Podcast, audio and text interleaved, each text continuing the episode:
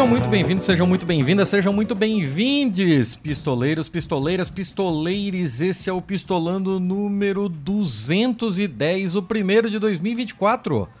Eu sou o Tiago Correa. Eu sou a Letícia Dacker. Olha que rápido que eu falei tudo hoje, pra gente não perder Caraca. tempo, dona Letícia. Vapt-vupt. Então, agora que a gente fez a introdução bem rápido, bem rápido, a gente pode perder tempo falando sobre o episódio passado. O que você acha? Sim, sim.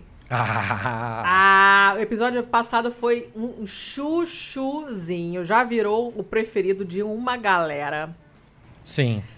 A Kátia destruiu, arrebentou, arrasou, maravilhosa. Todo mundo amou. O pessoal já ouviu em vários lugares diferentes, em outros grupos que eu frequento. O pessoal da, da percussão já ouviu. O pessoal do grupo do Suposta Leitura já ouviu. Ó, eu, eu saí socando pra todo mundo o link. Todo mundo que ouviu amor. Meu Deus, eu chorei tanto. Que mulher é essa? As reações foram todas muito parecidas, porque ela é maravilhosa. Então foi um episódio hum, sensacional de gravar. E realmente teve bastante vez. gente que chorou, né? Não foi um nem dois que falaram que isso. Foi uma galera que chorou. Seu Thiago continua de parabéns na escolha dos tópicozinhos e dos Denadinha. convidados. E dos convidados. É, assim, é, é, quando, quando eu pensei em fazer esse episódio, eu já sabia que ele seria muito bom. Eu preciso dizer isso, assim, eu já é sabia que ele seria foda. muito bom. Ela é muito foda. Porque ela é muito foda e o tema é muito a nossa cara. Um tema bem pouco explorado com relação às bibliotecas prisionais e tal, com relação a, a toda essa essa biblioteconomia fora do padrãozinho que a gente espera, né? E quem melhor do que nós para trazer esse negócio aí? A gente sempre está trazendo coisas sobre biblioteca, né? É, um, é uma das nossas paixõezinhas, é, Taras. que sempre aparece aqui de notícias. É uma tara. Inclusive, estive na minha biblioteca hoje devolvendo um livro e pouco depois recebi um e-mail avisando que o livro que eu tinha pedido pro pistolendo desse mês já chegou. Mas aí começou a diluviar, eu tive que dar aula, então só vou lá amanhã. Frequentem as bibliotecas, procurem as bibliotecas do seu bairro e frequentem-nas. Porque são coisas sensacionais. Letícia, agora que você falou do pistolendo, você não quer aproveitar essa deixa para falar sobre o que é o pistolendo e sobre esse negocinho dos grupos e papapá? O Pistolendo, na verdade, é o nosso subgrupo, né, da Pistolândia para falar sobre livros. Como vocês já sabem, nós temos uma miríade de subgrupos da Pistolândia, que é o nosso grupo Ah, de palavra apoiadores. boa. Palavra boa, né? Para diferentes assuntos. Então, nós temos é, grupos para falar de planta, para falar de bicho, para falar de futebol, para falar de carnaval, que vem aí. Vem aí, vai ser reativado o grupo do carnaval que estava fechado. É, Eurovision para falar de É, filme, para falar de tudo. É, de Fórmula 1, tem, tem de um tudo. O que vocês quiserem, tem gente lá falando. Então, o Pistolendo é só é um deles, né? O livro para falar, é o grupo para falar de livros, de livros e a gente tem um grupo de leitura, um clube de leitura, organizado lindamente pelo Elvis, que foi o nosso Elvis que sobrou, porque nós, nós agora estamos mono Elvis. E o Elvis é, é o rei das planilhas, o rei da, da organização, e ele que toca o Pistolendo. Um beijo pro Elvis.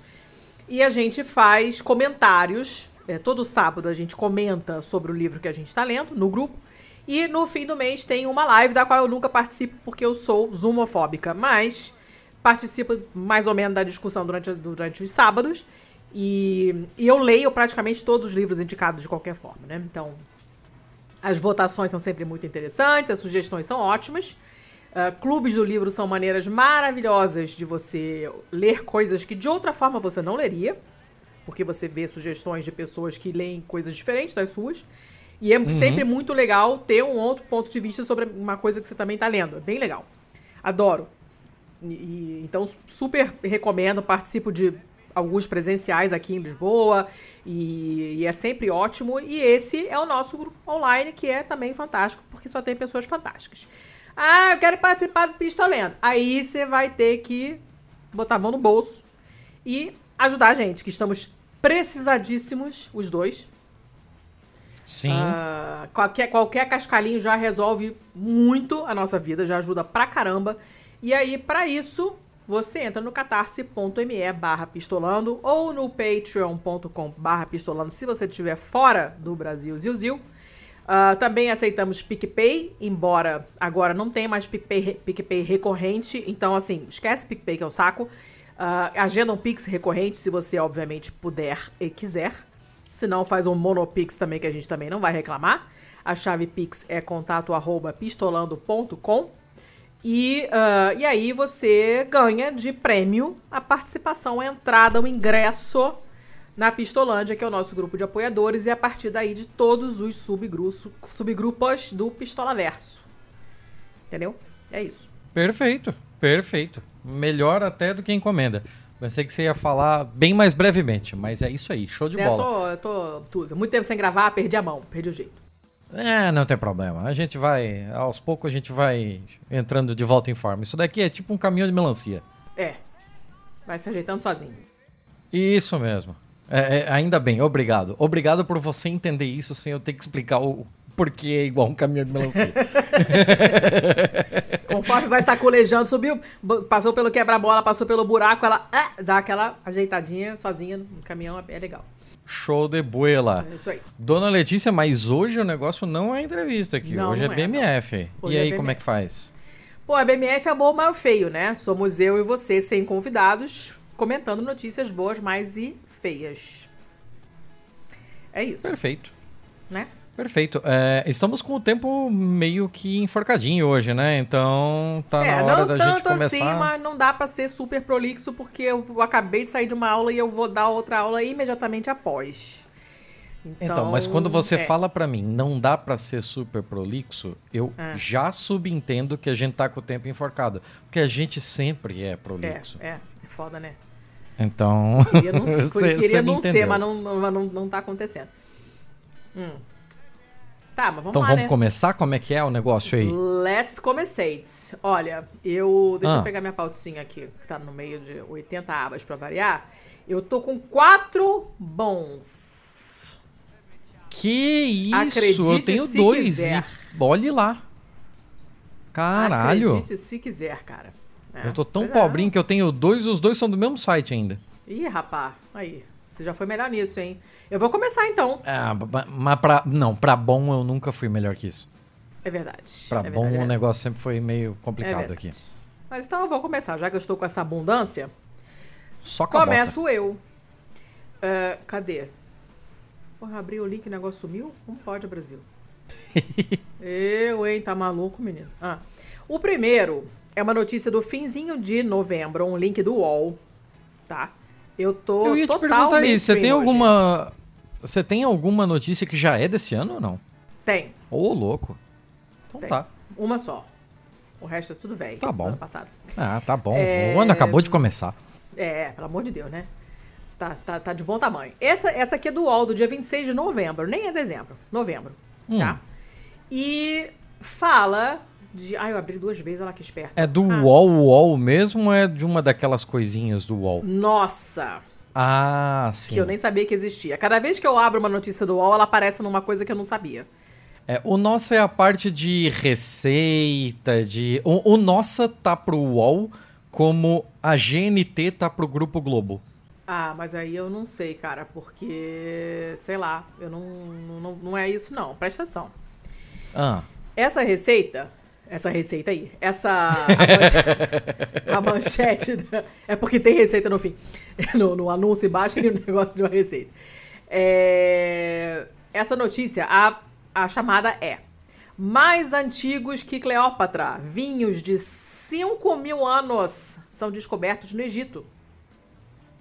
Não hum. sei se essa, essa notícia apareceu para você esses dias. Para mim não, apareceu não, em várias não. fontes, na verdade. Eu fiquei bem A animada. última que eu vi da Cleópatra eu até trouxe para um BMF uh, mais antiguinho, que era a galera tentando refazer o cheiro do perfume da Cleópatra, lembra?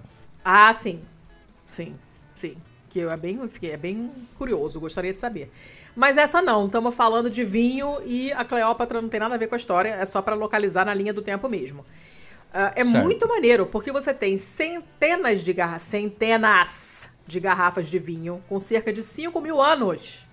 Caralho. Que foram descobertas no mês passado, no mês passado, no caso, é, outubro do ano passado, na necrópole chamada Umel Kaab, no Egito, por um time de arqueólogos da Alemanha e da Áustria, trabalhando para a Universidade de Viena. As garrafas uhum. estavam bem preservadas e algumas ainda seladas e no seu estado original. Cacete! No túmulo da rainha Meret Neith, que não só era a mulher mais poderosa do seu tempo, e seu tempo é mais ou menos 3 mil a.C., como também foi a primeira mulher faraó do Egito Antigo, na primeira dinastia. Né? Olha só. É, a Cleópatra é a mais famosa das mulheres, fara, das faraoas, né? Mas ela, ela foi a última governante da, da, da 33 dinastia, né? Mas essa aí a gente está falando da primeira dinastia. É, Como é que é um feminino de tempo. faraó? Eu não sei. Uma curiosidade: em italiano, faraona é a galinha da Angola. Eita! É. A primeira vez que eu ouvi, eu fiquei sem entender nada. Falei, gente, que diabo é isso? Não sei. Não fui procurar etimologia porque sou burra, mas enfim. É isso aí. Faraona é galinha da Angola. Uh, além do vinho, também foram achadas sementes de uva. Olha que coisa louca. Semente de uva? Sementes de uva. Tá, e, e é possível definir, tipo, se é uma espécie que existe hoje, assim, alguma coisa nesse sentido? É, eu não sei. Vamos, vamos continuar lendo aqui, né? É, ah. É, essa descoberta tem o potencial de expandir bastante o nosso entendimento de uma das mais antigas produções de vinho no Mediterrâneo Antigo e no norte da África. Segundo é, essa Emily Dodd, que é uma docente do Instituto de Estudos Clássicos uh, da Universidade de Londres, que está falando sobre esse assunto, né? É, ela deu uma entrevista para a revista Newsweek que não, ela não tem nada a ver com, essas, com essa missão arqueológica, mas ela é, fala, é especialista sobre esse assunto e foi entrevistada. E ela disse que esse vinho que foi encontrado, ele foi produzido em uma época chave, porque nesse período o conhecimento sobre como fazer vinho, como cultivar vinhedos, estava começando a se espalhar do seu provável local de origem, que é ali na região entre a Geórgia, a Armênia e o Irã, para outros hum. pontos que incluíam o Egito. Então esse vinho é bem da época do começo dessa expansão, né? Então ela fala, cara, essas descobertas tão antigas assim, com um estado de preservação tão bom, são raras, né? Uh, mas quando você tem resíduo dentro da jarra, você consegue estudar a composição química do vinho que esteve lá dentro. Uhum. Dá para saber qual era o perfil de sabor daquele vinho. Caralho. Né? Faz, é, porque você vê as substâncias químicas e você entende se ele era mais doce, se ele era mais seco, se ele era mais forte ou não e tal. Dá para identificar é, aditivos que tivessem sido usados, e ela diz que os romanos frequentemente adicionavam temperos, mel, água do mar, não, não entendo, entre outras coisas para aromatizar o vinho. Uh, Água do mar. É, cara, vai entender, né? Não é sei. Por causa do sal? Eu não Por causa daquele rolê ideia, dos sais Thiago. minerais? Meu, não sei. Pra, pra quê? Não é cavalo que tem que comer torrão de. Sabe? não, que tem que botar sal, açúcar na, na comida. Não, não sei, cara. Eu acho muito estranho isso aí. Eu acho que eles tinham só um gosto meio bizarro mesmo. Não, mas, mas é, forma, mas é. Pode ser uma adaptação pro gosto que se esperava ter na época, né? Tipo, é, eles sei lá, tava de na um, moda. Sei lá. Como é que é o nome? Agridoce? agridoce, não? É, mas esse caso não é agridoce, porque agridoce não, não tem nada a ver com sal. Eu não sei, cara, eu não sei. Devia ter um gosto da moda, vai entender. Né? Agridoce né? não lá. tem a ver com sal? Não. Agro, agro não é, não é, não é, não é salgado. Agri, agridoce. agridoce. Mas agri é não é salgado. O que que é agri? O que que é agro? Então tem que ter um agri salgado? Agridoce. Se o agri não tem a ver com sal, pressupõe não, a é existência é de um agri salgado. Não, olha só. É, o, o, o agro, ele é amargo. Ah. Inclusive, italiano, agro, agro é amargo mesmo. É, é, o amargo e doce. Tanto é que você pode. Tanto é que tem açúcar e vinagre, por exemplo, para fazer um agrodoce, um agridoce, né? Tá. Ele é amargo então, e tá doce me... ao mesmo tempo. Não tem nada a ver com sal. Então você tá confirmando o que eu acabei de dizer pressupõe a existência de um agri salgado. Não sei. Eu acho que é mais fácil fazer um. É porque eu acho que agro, o, o amargo e o doce, eles. Talvez o salgado e o, e o, e o amargo sejam mais comuns, eu não sei. Não sei. Não sei. Eu não consigo pensar em nada agora, amargo e salgado. Eu também não. Também não. Mas o que eu sei é que a agri salgada eu nunca ouvi e agridoce sim. Inclusive, não é a combinação de sabores preferida da minha vida, mas uh, eu como. Se na, na, falta de coisa melhor, até vai. Mas... Você sabe que tem uns três minutos que a gente falou que não era para tergiversar muito, né? É, mas já estamos, né? Mas presta atenção. essa, essa água com sal aí no, no, Essa água do mar no vinho aí foi, deu uma desestabilizada na gente. É, é essa, esses estudiosos falaram, eles não, eles não deram muitos detalhes sobre o estado do vinho que foi encontrado. Eles falaram só que foram encontrados resquícios da bebida e esses resquícios vão ser estudados, né? Agora, a coisa mais interessante é que este não é o vinho mais antigo do mundo, porque o recorde é de uns resquícios que teriam sido fabricados em torno de 6 mil a.C., na Geórgia, e que foram encontrados em 2017. Caralho! É, o vinho ainda líquido, porque aqui a gente tá falando de resquícios, então você acha aquela borra no fim, no, no, no fundo da ânfora e tal. Mas o vinho, vinho ainda líquido, mais antigo do mundo, foi produzido no Império Romano, onde, não sei, que Império Romano, né, tem um tamanho considerável, mas a reportagem não fala. Em torno do ano 325 depois de Cristo, foi encontrado em um sarcófago na Alemanha, mas assim, foi produzido no Império Romano onde, não sei, e que permanece intocado na sua garrafa no Museu Histórico do Palatinado em Speyer. Quantas vezes por semana você pensa no Império Romano? Eu, particularmente, poucas. uh, nesse complexo onde acharam esses, esse vinho mais velho que a Cleópatra, foram encontradas também as tumbas de outros 41 membros da corte e de serviçais da rainha. E Porra. a câmara funerária da rainha mesmo, que era feita de tijolo, de barro, de argila e de madeira. E encontraram evidências de que esses enterros aconteceram em fases diferentes da construção, durante um período longo de tempo, né? É, hum. E isso vai contra a ideia de que os sacrifícios humanos da corte eram parte dos enterros reais da primeira dinastia. Era uma teoria que, que rolava, mas que nunca tinha sido comprovada. Né? E ao que parece, não era assim. Eles não matavam os serviçais para enterrar junto com a rainha quando a rainha morria, né? Quando, quando as pessoas, quando os serviçais morriam, eles iam lá e enterravam na tumba, que a rainha já estava morta já tinha um tempo.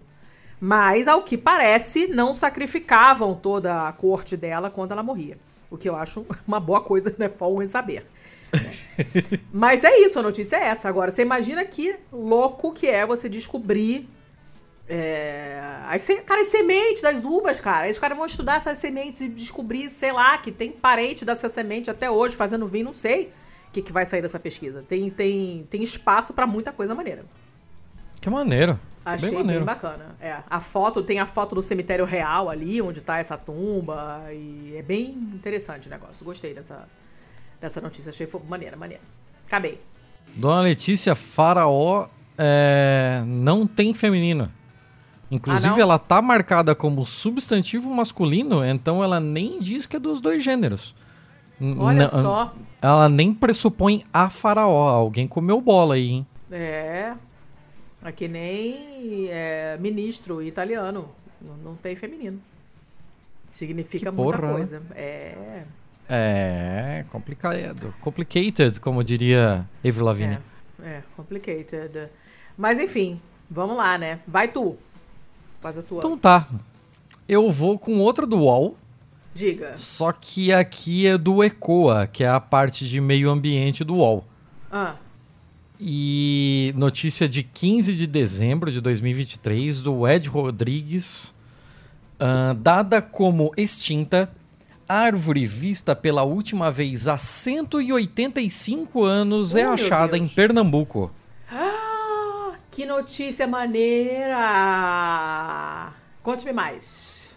Então, quatro exemplares do azevinho pernambucano, árvore vista pela última vez há 185 anos, foram encontrados em Pernambuco por uma expedição que analisava a flora do município de Igaraçu, na região metropolitana do Recife. A espécie natural da Mata Atlântica foi catalogada em uma área de plantação de cana-de-açúcar Segundo os cientistas que compuseram a equipe, o nome dela é Ilex sapiiformis. Hum. Ela teve o último registro em 1838 pelo Gente. botânico escocês George Gardner. E É isso aí, o achado foi comemorado pela comunidade científica, uma vez que os exemplares integram uma das espécies mais buscadas por organizações de conservação ambiental. Ó, A expedição teve a participação da engenheira agrônoma e especialista em botânica Juliana Alencar, do professor Milton Gropo Júnior, botânico da Faculdade de Filosofia, Ciências e Letras de Ribeirão Preto. Então não é a Fefeleche, é a Feflurp da USP. E foi liderada pelo pesquisador Gustavo Martinelli, do Instituto de Pesquisas do Jardim Botânico do Rio. ó, que bacana. Aí, aspas aqui, a família Aquil... Oh, porra, pera. A família Aquifoliácea é a mesma do chamate e dos azevinhos. Muito usados em decoração de Natal no hemisfério norte. Eu não sei o que é um azevinho, eu confesso. Se você Ah, procurar países- a, a foto, você vai, você, vai, você vai ver o que, que é. Ah, nos países de língua inglesa, as espécies são chamadas de holly. É. Ah, pode crer, do Hollywood, né? O azevinho é aquela. Em italiano se chama punditó, porque fura rato, porque espeta que nem uma desgraça. É aquela clássica plantinha de Natal com as bolinhas vermelhas. Não tem como você Ah. não conhecer. Sabe quando você, quando Pera, você vê tô- aquele desenho da plantinha com a Tô- folha toda serrilhada e as bolinhas vermelhas? Ah, pode Aquilo crer, é um pode crer. azevinho, Tô vendo as é. imagens aqui. Aquilo é um azevinho. Pode É. crer. Que Pode fura crer. que nem a peste. Passa de minha calça do lado pra tu ver que, que sobra. Eu da- lembrei, eu lembrei agora de um texto. Eu gostaria de lembrar quem é o autor desse texto, que falava sobre as sobre como a gente tem essa ideia de romantização das coisas que estão em língua estrangeira, né? Que daí tipo Hollywood, é, Hollywood tem esse nome justamente porque tinha muito azevinhos naquela naquela região, né? Então, se Hollywood fosse no Brasil, seria o Morro do Azevedo. O que, que é mão do Azevedo? Azevedo. Azevedo é uma plantação é de azevinho? azevinhos. Ah, ó, Então, que um-. Então Amei. Hollywood seria o Morro do Azevedo, que não teria a mesma a mesma fleuma, né? O- A mesma grife de falar Hollywood. Interessante. Olha. Olha, Queria lembrar de quem é esse coisas. texto agora. Aprendi muitas coisas, tô feliz. tá, vamos lá. Continua. continua. Vamos voltar para o Milton Gropo aqui. É, abro aspas para ele, esse achado é importante porque essa planta não era registrada desde que foi coletada pela primeira vez em 1838. Ou seja, há 185 anos não havia mais registro dessa espécie em coleções científicas. Ela é tão rara que até agora não havia conhecimento sobre seus frutos. Não conseguimos observar pela primeira vez quando maduros. é, não conseguimos observar. vamos voltar tudo. Aspas de novo. Conseguimos observar pela primeira vez, quando maduros, os frutos são carnosos, vermelhos e roxos. Ah. E podem ser alimento para pássaros. Ah. E a, a, a florzinha é bem bonitinha, depois eu vou te mandar o link aqui. Especialista afirma que a descoberta é importante porque resgata uma planta que era presumi- mi- presumivelmente extinta na natureza. Agora a oportunidade de propagar, proteger e salvar a espécie da extinção. Outro fator importante é o local em que a planta foi encontrada, uma área remanescente florestal em Igaraçu, em uma usina de açúcar, já praticamente num ambiente urbano. Caramba. Se pensarmos que. Igaraçu. Pois é, se pensarmos que Igaraçu é uma cidade cuja exploração da cana remonta a próximo de 1500, é quase um milagre que en- é, encontrarmos ainda remanescentes de mata com diversidade biológica relevante. Ele afirma que esse achado indica que as áreas de remanescentes de Mata Atlântica devem ser ainda estudadas e protegidas, mesmo em áreas com histórico de ocupação e uso de solo tão antigo quanto em Igaraçu. A doutora em botânica, Juliana Alencar, conta que a redescoberta da espécie foi um trabalho que envolveu diversas etapas e pessoas. A busca foi realizada, é, foi baseada no diário de viagem do George Gardner, o cara que tinha visto ela pela última vez em 1836. Ah. Ah, à época, era comum naturalistas europeus realizarem expedições que descreveram muitas espécies vegetais conhecidas até hoje. Abro aspas aqui, durante essa viagem, Gardner coletou amostras de um único indivíduo que estão depositadas em herbários internacionais. O projeto incluiu uma pesquisa histórica por livros e mapas da época da descoberta por Gardner e consulta a historiadores. Aqui deixo a minha homenagem ao historiador Leonardo Dantas, que nos honrou com o seu conhecimento. Ela diz que o grupo realizou um mapeamento da região para localizar os pontos visitados pelo Gardner e as prováveis áreas de busca. Fizemos uma vasta busca nos herbários locais e encontramos duas coletas, uma de 1962 e outra de 2007, porém estavam erroneamente identificadas. A botânica conta que a área onde o Ilex sapiiformis foi encontrado é uma propriedade particular que concede autorização para a realização de pesquisa científica.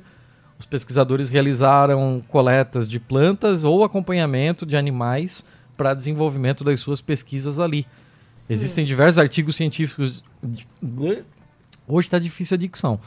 Existem diversos artigos científicos de identificação de espécies de plantas na região. Esses trabalhos são chamados de levantamentos florísticos e são muito importantes, pois enriquecem o conhecimento sobre a flora de uma localidade. Hum. E basicamente é isso. Eu estou pulando três, três parágrafos aqui para a gente acelerar o rolê. Pô, mas que bacana isso, cara. Engraçado, né? Porque eu, eu acho. Eu não sei, eu acho que a gente. Eu sempre penso que seja que, que é mais fácil você é, achar um, um, bicho, né? Que, você, que achavam que estava extinto do que uma planta. Não sei por quê. Na minha uhum. cabeça, isso era uma. Era meio que tipo uma verdade, assim. Ah, mais fácil achar um bicho do que uma planta. Mas gostei desse negócio, né? Porra, bem legal. Então, eu te, eu te mandei o link aí, tem duas fotos na, na, na matéria, ah. e as duas fotos são da parte do, da flor. E as folhas que estão ali não são essas folhas espetadas, ele é uma, uma espécie bem diferente mesmo. Ah, é. Caramba, que legal, cara. Pô, muito bom, muito bom. Shopsters. Shopsters. Feliz, tô feliz com essa notícia. Me deixou feliz. Show de essas coisinhas, essas. Não, tá. É... Então, vou pra minha próxima boa, tá? Manda ver, manda ver. E é da revista Galileu. Como eu já okay. disse, eu tô toda no mainstream hoje, né? É do Galileu, a revista Galileu, que é da, da Globo, né? E fala de um vírus descoberto na Fossa das Marianas, que é o local mais profundo da Terra. Hum. É uma notícia de setembro, na real. Não é, já tem um tempinho, mas vamos lá. Eu acho que vi algo sobre isso, mas desenvolva que daí eu vou lembrar. É, apareceu para mim também várias vezes essa aqui, né? É, eu, quando eu bati o olho na manchete, eu falei, puta que pariu, descobriram um vírus, filho da puta, lá as Marianas, vai matar todo mundo. Mas não tem nada a ver. Esse vírus foi encontrado a quase 9 mil metros de profundidade. Caralho. 9 mil no, no Oceano Pacífico, né? Na, ali na, na, Fossa das Marianas. E uh, os cientistas tiveram que sugerir a denominação de uma nova família biológica com essa descoberta, porque era um negócio totalmente novo, né? Uhum. É, a, a, Fossa das Marianas ela chega a 11 mil metros de profundidade, né? E, e, então nós estamos falando de condições extremas, falta de luz, temperaturas baixíssimas, uma pressão ridícula, de mil vezes maior do que no nível do mar, Sim. Mesmo assim, essa desgraça de lugar abriga micro-organismos é, extremófilos, né? Que se adaptaram a essas situações totalmente inóspitas. E é o caso. nível academia do Goku. Esse é o caso desse vírus recém-encontrado por pesquisadores da Universidade do Oceano da China. Eu achei fantástica a existência de uma universidade do oceano. Maravilhoso. É, eles encontraram esse vírus quando eles trouxeram para a superfície uns sedimentos que estavam a pouco menos de 9 mil metros de profundidade na fossa. E depois foram estudar o vírus, né? Obviamente com todos os cuidados do mundo, e descobriram que esse vírus é bacteriófago, ou seja, ele é um vírus que infecta bactérias. Infecta ah, bactéria? Ele não come bactéria? Bacteriófago? Vírus não come. Vírus não come. Ah. Ele, se chama, ele se chama bacteriófago, é uma liberdade poética, mas ele não come. Ele tem um nome horrível, não, não tá tem nome falável. É VB-HMEYH4907, que é a coisa mais broxante do mundo. Mas daqui a pouco alguém vai dar um nome legal para ele, tenho certeza. E ele, ah, ele, ele gosta de atacar as bactérias do filo Alomonas, que são frequentemente encontradas em ambientes marinhos muito profundos e perto de fontes hidrotermais, né? Que tem Hum. aquela. Que são aquelas aberturas parecendo com um geyser, né? No fundo, dentro, no fundo do mar, né? Que liberam Uhum. corrente de água aque- aquecida embaixo do mar, da- da- no fundo do mar mesmo, né? E tem bactéria maluca que gosta de morar nesses lugares doidos, né? Como essas alomonas, que são as vítimas desse vírus com esse nome broxante. Foi feita uma análise genômica que sugeriu que esse vírus está distribuído amplamente no oceano. A estrutura do vírus é parente, parecida com a da bactéria hospedeira dele. Ah, também, essa, essa investigação genética também mostrou a existência de uma família viral que não era conhecida ainda nas profundezas do oceano e por isso os pesquisadores sugeriram, su- su- sugeriram a criação de um grupo biológico diferente chamado Suviride, que não existia antes, eles inventaram por causa desse vírus, descoberto agora Uhum. né? E, mas eles falaram, olha, pela dis- distribuição ecológica dos membros dessa, desse grupo, a gente acha que a prevalência dessa. da- é, que essa família viral tem uma forte prevalência no fundo do mar.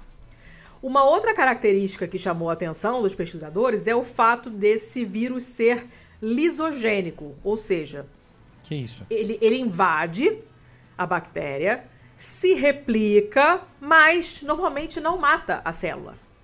Porque conforme a célula se divide, o material genético do vírus também é copiado e passa para a próxima geração. Tá. Em vez Esse de é o explodir. lisogênico. É, É isso que de significa lisogênico. Eu, olha, eu achei até estranho, porque se você for fazer análise etimológica, parecia, pra mim, eu, eu chutaria que era o contrário, mas enfim.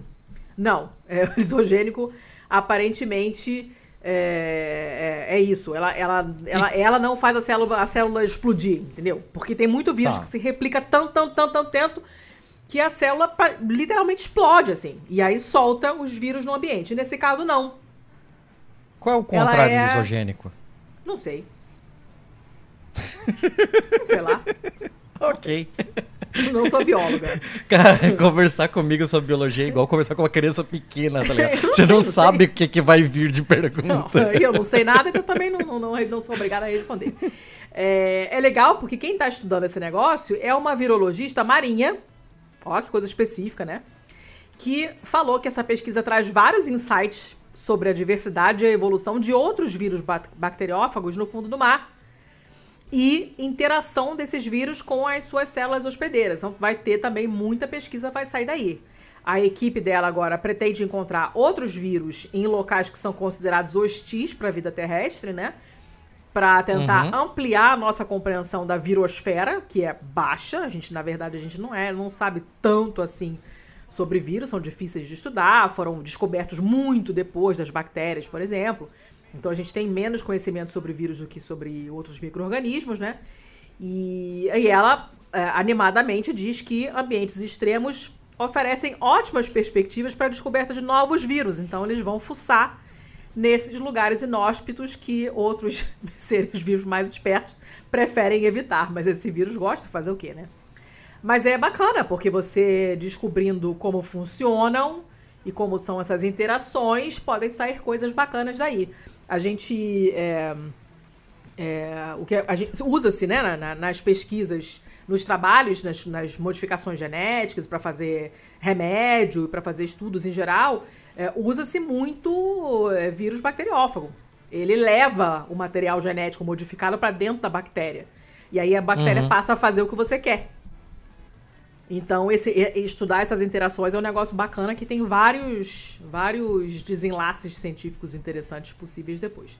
Então, achei uma notícia bacana. Beleza, beleza. É, e agora você falando a notícia, eu lembrei vagamente, eu acho que foi essa mesmo que eu vi. Ah, deve ter sido porque ela rolou, ela, ela apareceu pra mim em várias, várias fontes diferentes, várias vezes. Sabe por que, Mas que ela apareceu lá. várias vezes pra ti? Ah. Porque ela viralizou. É, Ah. garoto. Feliz ano novo pra você também. tá bom, chega, né? Vamos.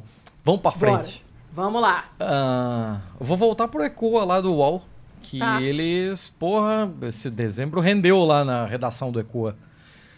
O negócio é o seguinte: notícia de 12 de dezembro de 2023. É, de um de uma de um subtópico dentro do ECO ali que é o Notícias da Floresta. Ah, E o negócio é o seguinte: como agroflorestas adaptadas estão transformando o semiárido em comida. ô, rapá. O modelo chamado de agrocaatinga tem se mostrado o mais produtivo e eficaz para aumentar a segurança alimentar das famílias do semiárido, gerar renda e preservar a vegetação nativa.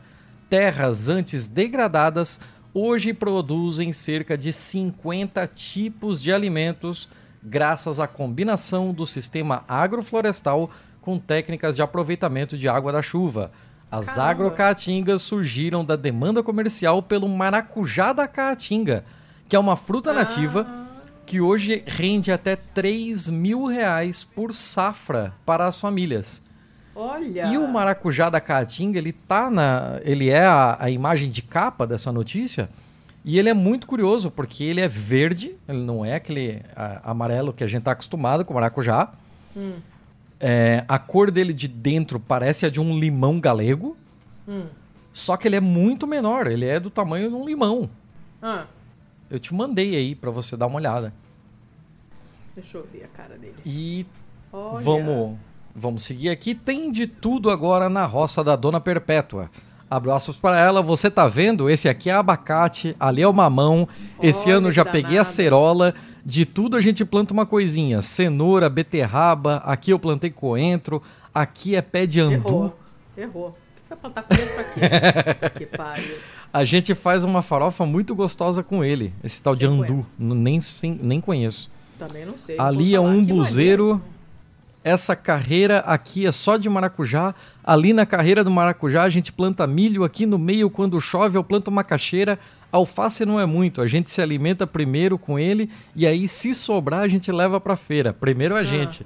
Tá certo. Aí, a... a mais orgulhosa produtora da comunidade da Serra da Besta, dona, é, zona rural de Uauá, na Bahia, é, vai mostrando cada planta, cada fruta, cada pé como se fosse um troféu. Não na estante, mas a céu aberto, tudo cravado no chão, lado a lado, como numa floresta, só que de comer. Que legal, Antes- gente. Onde se estendia uma terra estéril, que tudo que se plantasse fazia definhar, agora cresce uma lavoura próspera e diversa no espaço de somente 30 por 40 metros. Ah, Tão rara nessas, nessas sertões carentes de chuva que mereceu até placa na entrada que diz Agrocaatinga. Ah, que maneiro. Muito maneiro. Em outras palavras, uma agrofloresta adaptada para Caatinga. A gente pensou em soluções de agroecologia que incluíssem técnicas de convivência com o semiárido, explica o agrônomo Egídio Trindade, coordenador geral do grupo implantado pela Coopercook, Cooperativa Agropecuária Familiar de Canudos, Uauá e Curaçá. Nossa senhora. O que, em essência, significa o máximo aproveitamento da água de uma chuva que só cai de 4 a 5 meses por ano. Em anos de seca, nem isso. Caramba, nada. Então, tipo, ah, na semana passada tava uma umidade relativa de 14% aqui em Uauá. Pra você ter uma ideia, é uma umidade relativa de Saara. Meu Não dá pra Deus! pensar num modelo de agrofloresta que seja de uma área úmida, diz o Egídio. Ainda mais numa terra como a de Perpétua Barbosa, que antes da agrocaatinga era praticamente desprovida de matéria orgânica. Quase zero de carbono, Gente. resultado da combinação da escassez de chuva com décadas de exploração equivocada de um solo já não muito favorável. A gente plantava aqui, mas não prosperava, não dava nada. Por quê? Porque a gente não sabia trabalhar. Foram anos e anos capinando e queimando a mesma terra e plantando uma única cultura, quase sempre milho, mandioca ou feijão, até exaurir o solo. Tudo isso sem cisterna nem barragem. Se não chovesse, era preciso comprar um caminhão-pipa de água, que é 250 reais para 7 mil litros, que não duravam mais do que dois meses. Egídio conta que na primeira agrocaatinga que a Coopercook implantou, na comunidade de Caladinho, o solo era tão ácido que já nem se conseguia produzir. Era praticamente Caramba. terra morta em processo de degradação. E hoje em dia tem caju, manga, feijão, milho, abóbora, macaxeira. Que coisa. Isso numa terra em tese, pro, em, em tese pobre, né? Em áreas sim. mais favoráveis, ele diz, o número de espécies alimentares ultrapassa as 50 já. Sem falar na quantidade de plantas. Tem áreas que a gente conseguiu colocar 500 mudas. Caraca! A da Dona Perpétua já são pelo menos 300. Segundo Egídio, a ideia da agrocaatinga nasceu de duas demandas. Uma, olha que curioso, era da empresa francesa de cosméticos, da L'Occitane. Ah, que, ah, que bacana. A L'Occitane ela, ela é, um, é um negócio maneiro. Porque parece que a, Lo- a L'Occitane, o ramo da L'Occitane no Brasil, né? É, Ah. parece que é tipo do filho do senhor Occitane lá, do, do dono da empresa, alguma do coisa assim. senhor Pierre Occitane. Sei lá. é. que parece que o cara se apaixonou pelo Brasil de um jeito que resolveu abrir esse outro ramo da empresa no Brasil e, e estudar coisas e, e participar de, de projetos desse tipo.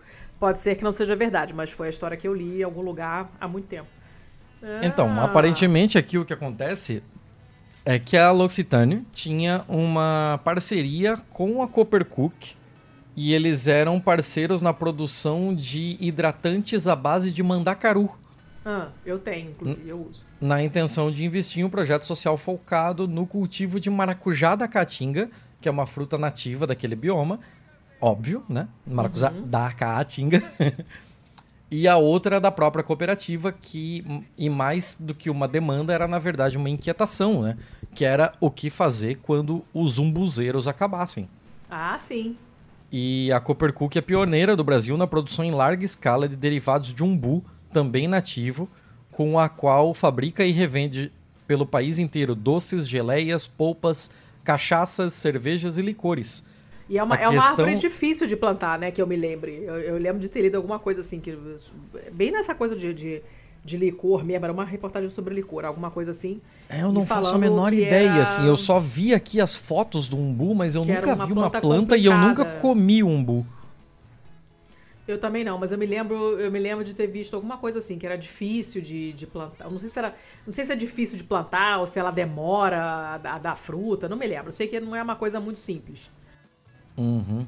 Fica a propaganda espontânea, surpresa, do podcast Suco de Umbives. Ah, é, nossa. Muito né? não vi. Falando em umbu, É. tem que falar de suco de umbives. É, é. Ah, mas vamos seguir aqui. Isso é um problema porque todos os umbus que a Coppercook usa em seus produtos são coletados direto da natureza, dado que o umbuzeiro, que o nome dele é Spondias tuberosa, é uma árvore difícil de ser cultivada.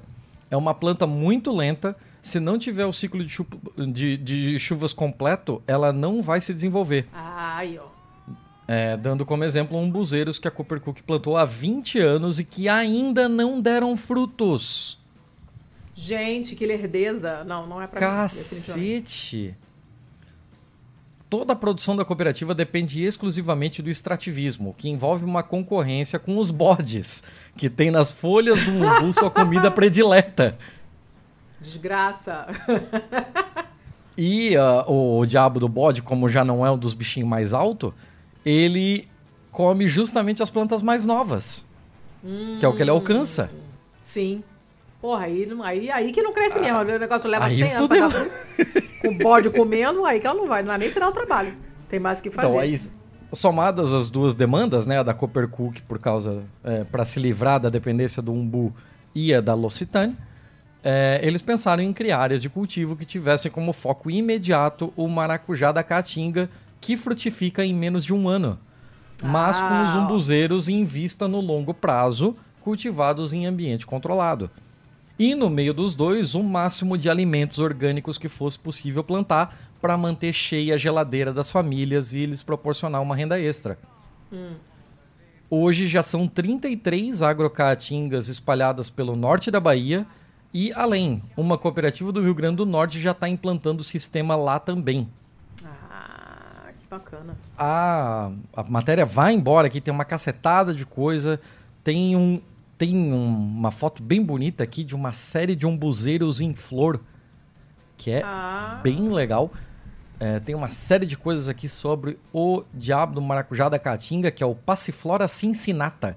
será que tem gosto de, normal de maracujá, assim, porque tem, tem bastante diferença, né? Tem maracujá doce, é, que é o que chega aqui na Europa, que vem, se não me engano, das Filipinas, que é, a, a casca é roxa. E o, hum. e o gosto é diferente do, do, do que a gente está acostumado no Brasil, do amarelão, né, e tal. Será que uhum. esse aí uhum. tem gosto de quê? Não sei. Agora eu quero experimentar. Ah, Adoro maracujá. Hum. Então, aqui eu vou ler esse pedaço do maracujá porque isso aqui é interessante, né? Numa espécie endêmica, porém, é mais importante nessas agroflorestas sertanejas que o maracujá da caatinga, o Passiflora cincinata. Primeiro, por uma demanda de mercado, já que tem a compra garantida pela L'Occitane, que Ai. com o óleo das suas sementes faz uma linha de shampoos e condicionadores. Da polpa que sobra, a Coppercook fabrica doces geleias e uma cerveja chamada Maratinga, receita inventada ali mesmo na Serra da Besta por um membro oh. da comunidade.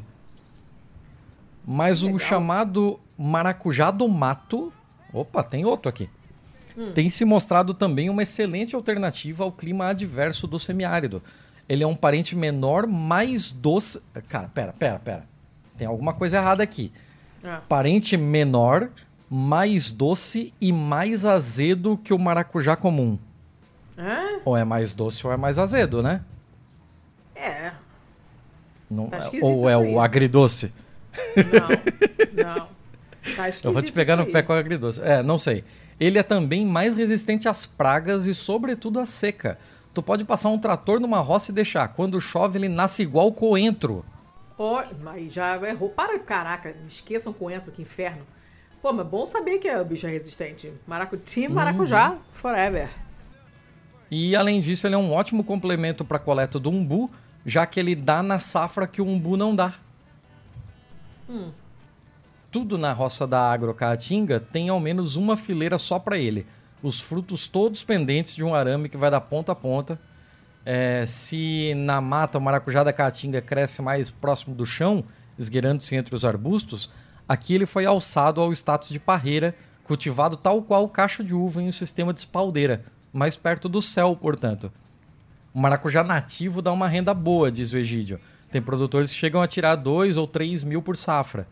Ele cita o caso de um produtor da comunidade Caladinho que bateu o recorde. Em dois meses vendeu mais de R$ 1.200 só de maracujá da Caatinga. E foi 100% com água de reuso. Olha só. Ou seja, uma roça inteira regada com a água usada para tomar banho e lavar louça. Um passo além no esforço de tornar o próprio projeto ainda mais sustentável. Cara, esse projeto é muito, muito maneiro. Tudo, tudo dele é legal. Que maneiro mesmo. Tudo nele é ótimo, assim, ó. A gente vai. A gente vai ter que dar uma olhada nesse negócio, porque a gente também teve uma outra matéria no mês retrasado hum. do cara que estava plantando umas espécies lá é, que. Né? Antigas, abandonadas é, e tal. As espécies, uh, espécies nativas, né? Aquelas uh, espécies crioulas, né? Uhum. E eu tô sentindo o cheiro de episódio aí. Pô, muito bom, hein?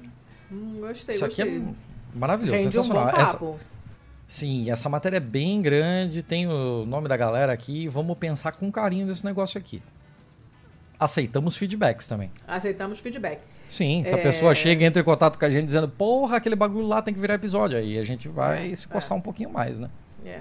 Isso aí. Tá, muito que bem, muito que bem. Vou. Tenho mais uma então, vamos lá. Manda. Cadê? Aqui. Essa, quem me mandou foi alguém? Foi. Não, foi o Luiz Constantino, lá do escritório, que postou lá e eu chupinhei. Um beijo para ele.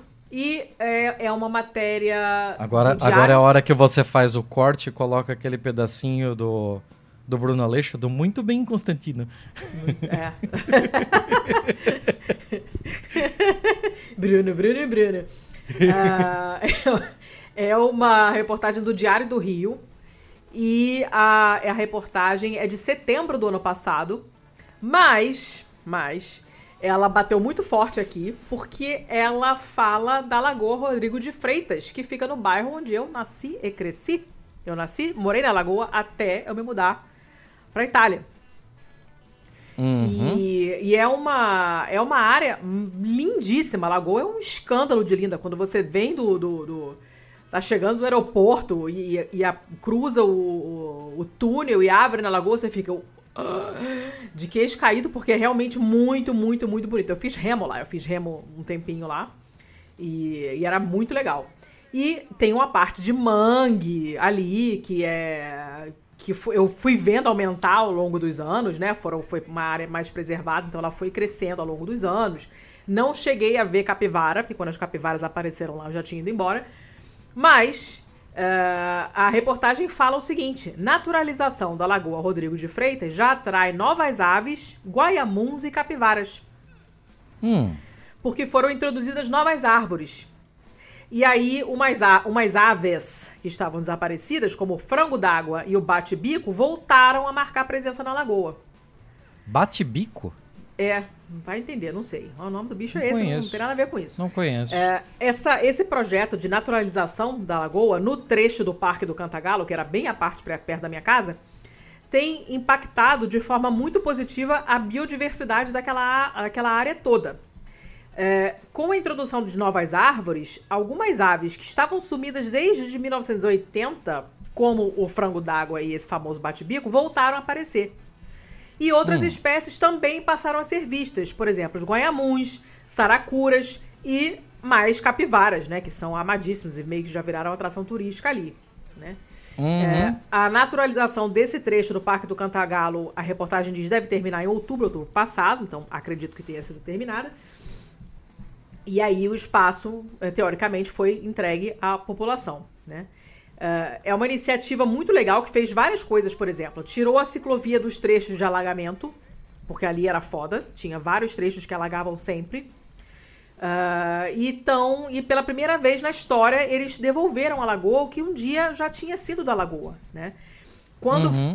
ter, depois da intervenção da, dessa parte do Parque do Cantagalo, eles iam passar para o segundo trecho no, na altura do Parque dos Patins. E para preservar a vista da lagoa, nessa parte do Parque dos Patins, as, as intervenções vão ter que ser maiores. Uh, mas a ideia era entrar no ano de 2024 com essas duas áreas já prontas, né? A do Cantagalo e do Parque dos Patins. Não sei se, se eles conseguiram, mas uh, se a primeira parte foi bem feita, pode ser que a segunda também. Então eles uhum. fizeram um novo, um novo traçado para a ciclovia, readequaram os espaços ali do Parque dos, dos, Patins eram, eram lugares que alagavam sempre, era um inferno, né?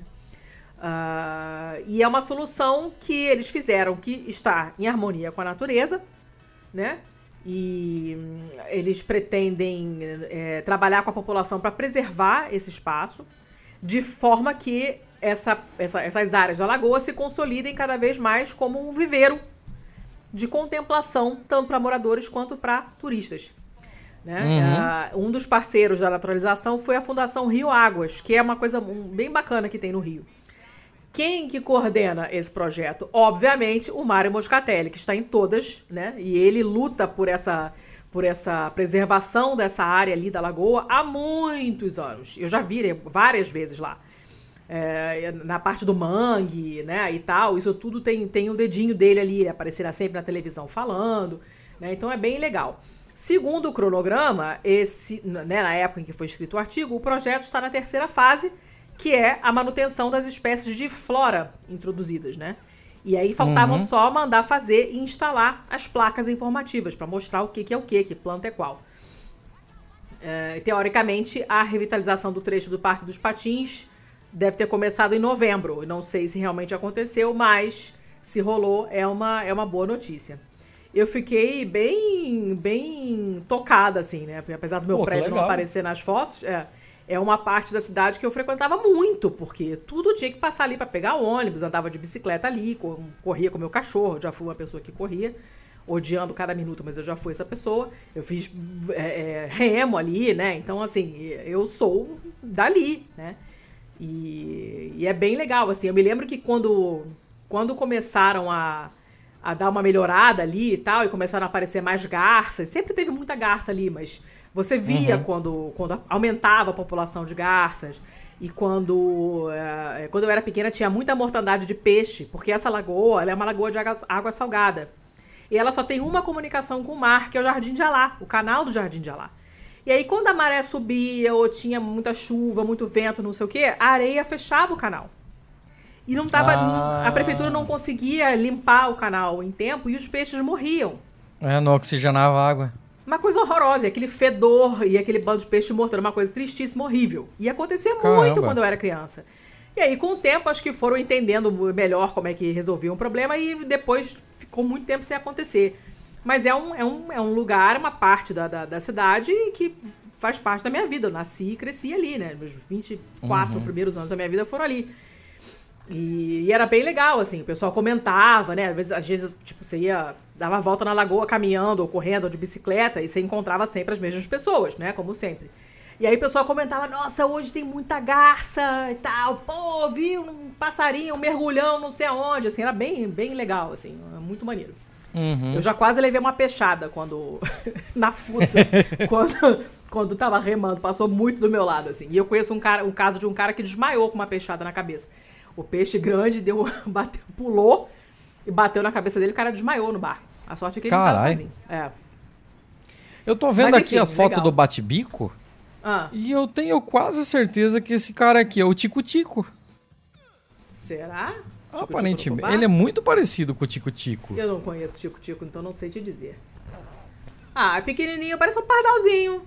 Parece, mas o Pardal ele tem um bico bem diferente, né? Porque esse Bate-Bico ele tem tipo Esse um tem um- bico é. agulha. Que é bem coisa de- comprido. É, esse bico agulha aqui é bem coisa de Mas animal o Tico Tico tem que tupete. mora É, o Tico Tico tem um negocinho diferente na cabeça. Mas Tem, esse tem bico um agulha aqui é bem de, de passarinho que, que mora perto de água parada. É, porque É pra, come os pra bichinhos comer da- insetinho, do, né? é, da laminha, do lodo ali. Ah, é, o Tico Tico não tem esse bico e o Tico Tico tem topete, mas as cores... Mas ele é as bem parecido, né? É, as cores parecem mesmo. Ah, que bonitinho. Eu fiquei tão feliz com essa notícia. Olha, tão legal. Tem muitos anos que eu não vou à Lagoa, mas mora no meu coração. É, o Tico E- Tico tem, tem. Tem bico de quem come semente mesmo. É, aquele bico curtinho, né? Forte. Escuta, É. você tem mais alguma boa? Não, acabou, né? Não, não, acabou então eu tenho, eu tenho mais uma boa. Caralho, ô É. dona Letícia, só pra te avisar, Eu estamos sei, já com uns 57 minutos de Já, gravação. já olhei, já quase chorei, mas presta atenção. É...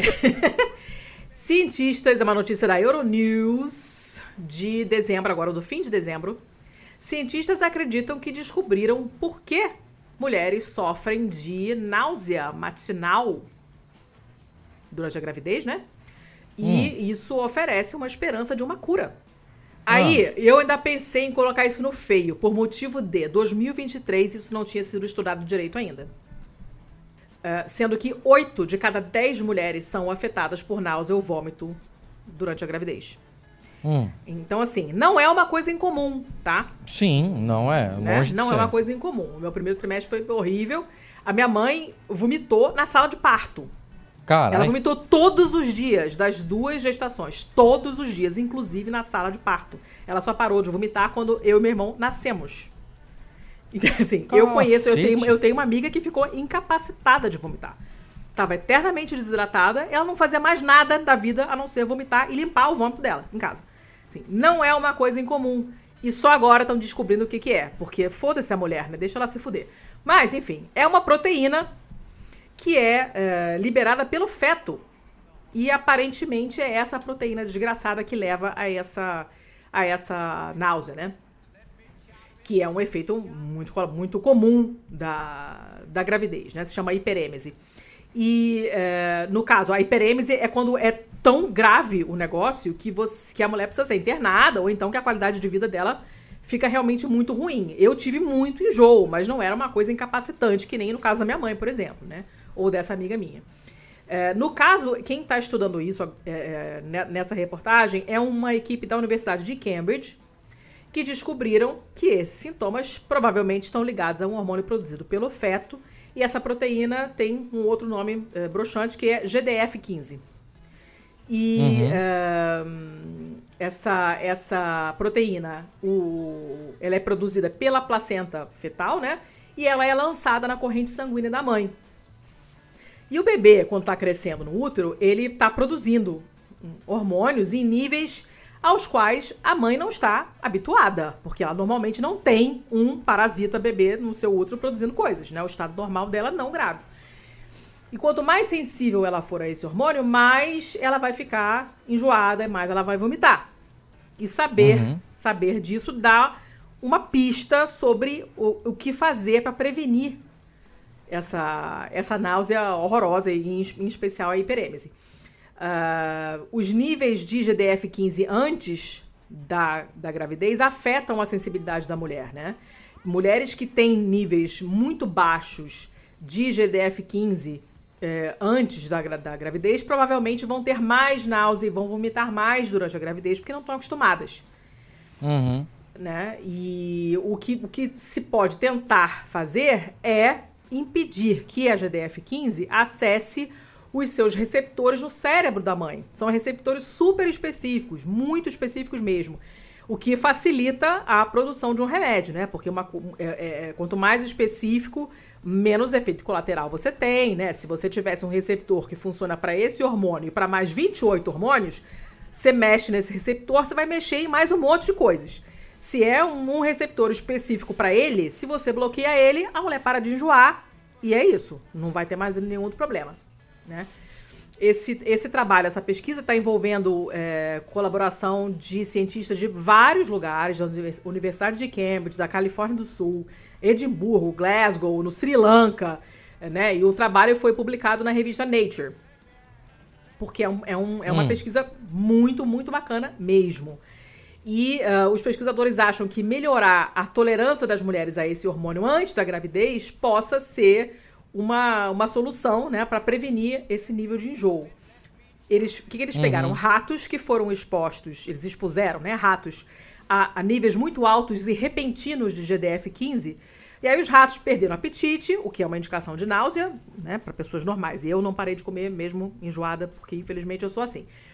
Ma, é, ratos que foram tratados com uma versão de, de é, liberação mantida, né, constante, em vez de dar esse pico de GDF, uma coisa mais baixa e constante, não tiveram esse, esse comportamento. Então, por isso que eles acham que você ir acostumando a mulher antes é, me melhora a, a, probabilidade de ela não ter enjoo depois na gravidez. É, deixa, deixa o negócio mais eficiente. É, deixa, ela vai acostum, se acostumando, o corpo dela vai se acostumando e aí não tem uma reação tão intensa quando o bebê finalmente estiver ali para produzir uh, essa proteína desgraçada, né? E uh, os pesquisadores também descobriram uma variação genética rara que aumenta significativamente a suscetibilidade das mulheres a essa proteína. O uh, que mais? Uh, ah, que mais? Ah, eles, eles fizeram essa pesquisa, olha que bacana, porque uh, mulheres com beta-talassemia que é uma, uma doença do, do sangue e é hereditária, essa, essa doença ela resulta em níveis altos de GDF-15, mesmo sem estar, a mulher tá grávida. E essas mulheres normalmente não têm náusea nem vômito nenhum durante a gravidez, porque elas já estão acostumadas, porque essa, esse problema sanguíneo que elas têm causa aumento dessa proteína normalmente, né? O estado delas normal uhum. é com essa proteína alta, né? E Achei bem, bem, bem legal. O que mais que falaram? Aí ela dá, um, dá uma série de. Tem uma série de relatos de, de mulheres falando. Contando esse horror que é, é ficar enjoada o tempo todo, né? Que você não. É, você pode é, é ficar desidratada o suficiente para precisar do hospital mesmo, porque a pessoa não consegue reter nem água. É, tem, caso, tem casos tão severos que a, a mulher engolir a saliva já é suficiente para ela vomitar. Né? E essa, essa pessoa, obviamente, vai ficar desidratada, desidratada muito facilmente, o que é super perigoso. Né? E o negócio é bem, é bem complicado. Então ele termina dando esses vários exemplos, relatos pessoais de, de mulheres que passaram por isso, mas assim, o fato de estarem estudando isso só agora é de cair o cu da bunda. Mas estão, né? Pelo menos já descobriram, identificaram esse raio dessa proteína, o que facilita um possível tratamento, prevenção e tratamento, o que já é ótimo. Então, se ninguém precisar mais vomitar na sala de parto depois dessa descoberta, eu acho que o mundo vai ser um lugar um pouquinho melhor. Muito e melhor. Essa, Muito esse é meu último bom. Eu só tenho um mal. Eu também só vou ter um mal aqui, até porque a gente já tá com o tempo, é. né? Então vai Forcadinha. Com forcadinha. Vai tá. você. Cara, vamos lá. Vamos um pouquinho de arquitetura, ciência, hum. história, a porra toda junta aqui. Hum. Matéria do Guardian de 5 de julho de 2023 que o método de tratamento do ferro da Revolução Industrial Ah, foi roubado da Jamaica pelos britânicos. eita. Olha só que curioso, a gente sempre pensa naquelas estruturas metálicas fuderosas, né, do, do tempo da Revolução Industrial, e aí a gente, porra, Revolução Industrial é sinônimo de Inglaterra, né? É, você pensa numa coisa já vem a outra, é memória mnemônica total. E aí agora, eis que surge esse negócio aqui, de que o processo de ferro forjado que impulsionou o sucesso do Reino Unido foi apropriado a partir de, de metalurgistas negros do, da Jamaica, sugerem os registros. Ah, uma inovação que impulsionou a Grã-Bretanha a se tornar o principal exportador mundial de ferro durante a Revolução Industrial foi apropriada de uma, de uma fundição jamaicana do século XVIII, sugerem os registros históricos. Ah, O processo Cort, que permitiu que o ferro forjado fosse produzido em massa a partir da sucata de ferro, tem sido atribuído a um financista britânico que virou mestre ferreiro chamado Henry Cort. E eis que o processo não é bem dele, né? Ele ajudou a lançar a Grã-Bretanha como uma superpotência econômica e transformou o rosto do país, eh, transformou a cara do país com seus palácios de ferro, incluindo o Palácio de Cristal e a. Como é que eu vou. Ô, porra, filha da puta, peraí. Peraí que o. O corno do. Do, do, do Paywall entrou. ah meu Ô, Deus. filha da puta, volta aqui. Cadê meu bot quebra quebra coisa? Ah, aqui. Então, beleza. É... Tá, tá, tá, Mudou a cara do país com os palácios de ferro, incluindo o Crystal Palace, né? Palácio de Cristal. Uhum, sim, a sim. Kew Gardens Temperate House. Tipo, não, não, não sei como é que dá pra traduzir essa porra. E os arcos de, da, da estação de trem de São Pancrácio, né? Que era que a gente tava falando esses dias atrás no grupo, inclusive, né? Sobre aquela estação de trem sim, fuderosa. Sim Aham. E então o que acontece? Agora, uma análise de correspondência, registros de remessa e reportagens de jornais contemporâneos revela que a inovação foi desenvolvida pela primeira vez por 76 metalurgistas negros jamaicanos Olha em uma só. fábrica de ferro perto de Morant Bay, Jamaica. Muitos desses metalúrgicos eram pessoas escravizadas, traficadas da África Ocidental e Central, que tinham prósperas indústrias de, de trabalho em ferro na época, né?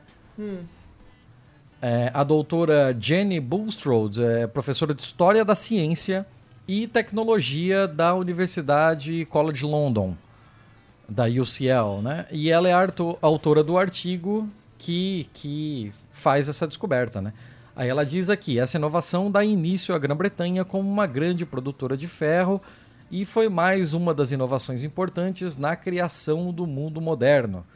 A técnica foi patenteada pelo Corto, o arrombado, na década de 1780 e ele é amplamente creditado como inventor, com o Times, inclusive, elogiando ele como o pai do comércio de ferro após a sua morte Tá na- no, no, no obituário que saiu no, na, na Times na época. A pessoa mais recente, a pesquisa mais recente apresenta uma narrativa diferente, sugerindo que Cort enviou sua maquinaria e inovação de pleno direito para Portsmouth de um enfiamento de um de um enfiamento, caralho, de um caralho, de um bagulho na Jamaica. Bagulho, bagulho é o nome é o nome Ah. Técnico. técnico do negócio. De uma de uma é isso aí. Fundição, caralho. Fundição, É, porra. é. É, os trabalhadores lá da, da Jamaica, né? Eles. ah, os equipamentos que os trabalhadores jamaicanos utilizavam eram de propriedade de um escravizador branco chamado John, cadê? Reader, que em correspondência se descrevia como aspas, bastante ignorante da fabricação do ferro. Observando-se que os 76 metalúrgicos negros que dirigiam a fundição eram, aspas para ele de novo, perfeitos em todos os ramos da fabricação de ferro. E através de sua habilidade poderia transformar sucata e metal de baixa qualidade em ferro fundido valioso. Alguns desses trabalhadores, inclusive, estão nomeados nos registros desses negros. Incluem Devonshire, Mingo, Filho de Mingo, eh, Friday, o Capitão Jack, Matt, George, Jeremy, Jackson, Will, Bob, Guy, Coffee e Meu Quasi. Deus.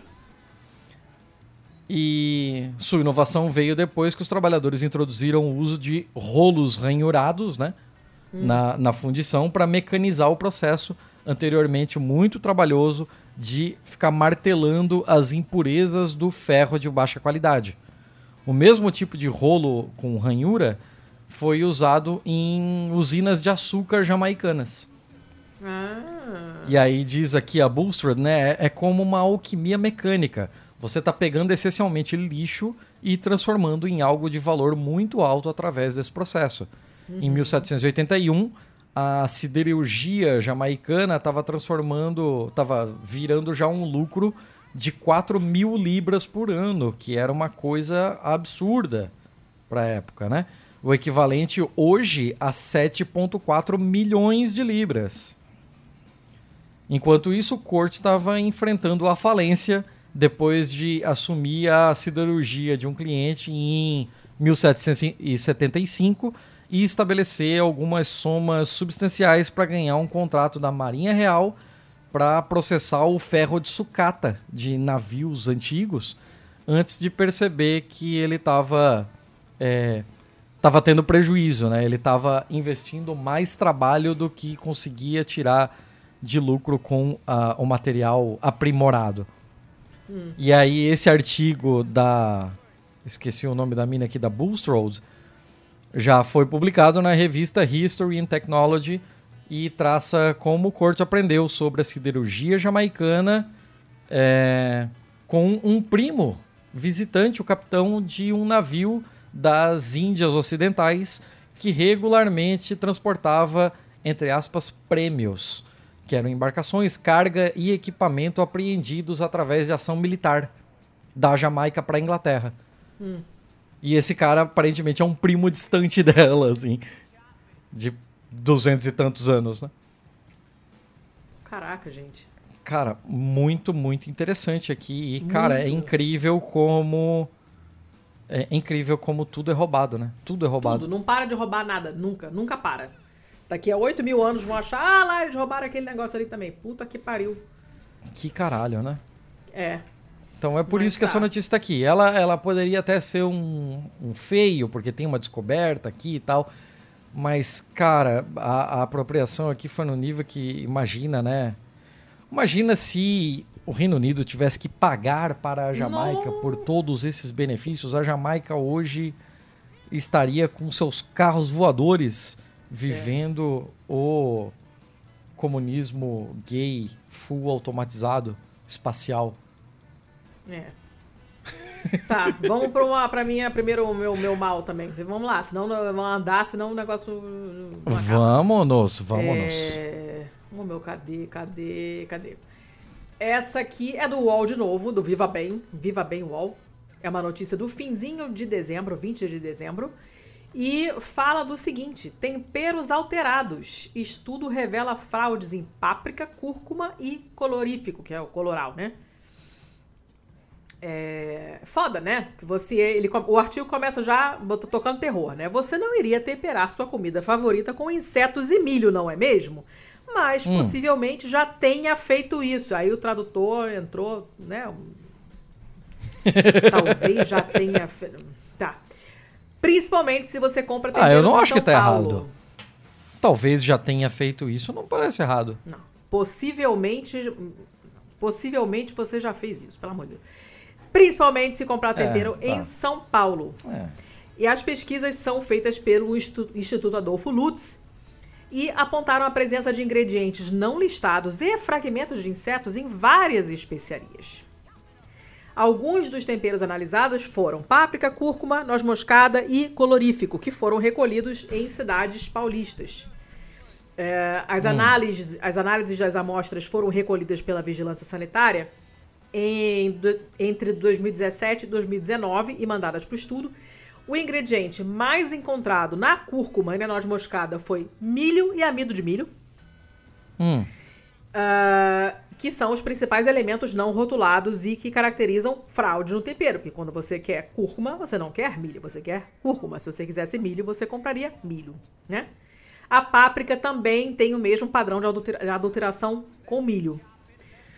Ah, aí eles falam coisas tipo assim: olha, orégano, que tem outros tipos de folha, não pode ser vendido como orégano. Ele tem que ser vendido como condimento à base de orégano. O famoso tipo orégano, né? O consumidor Sim, tem direito sim. de saber o que ele está comprando. Se você está vendendo um pó de canela que contém 30% de amido, isso não é canela. Né? Mas é, é como eles vendem. Aí a reportagem continua dando as principais adulterações e corpos estranhos encontrados no tempero. 30% das amostras de páprica estavam adulteradas. É, 85% das amostras adulteradas tinham amido de milho, 46 delas tinha, tinham urucum e milho. O Cúrcuma, 85%? Não, presta atenção, 85% Tá, das amostras adulteradas.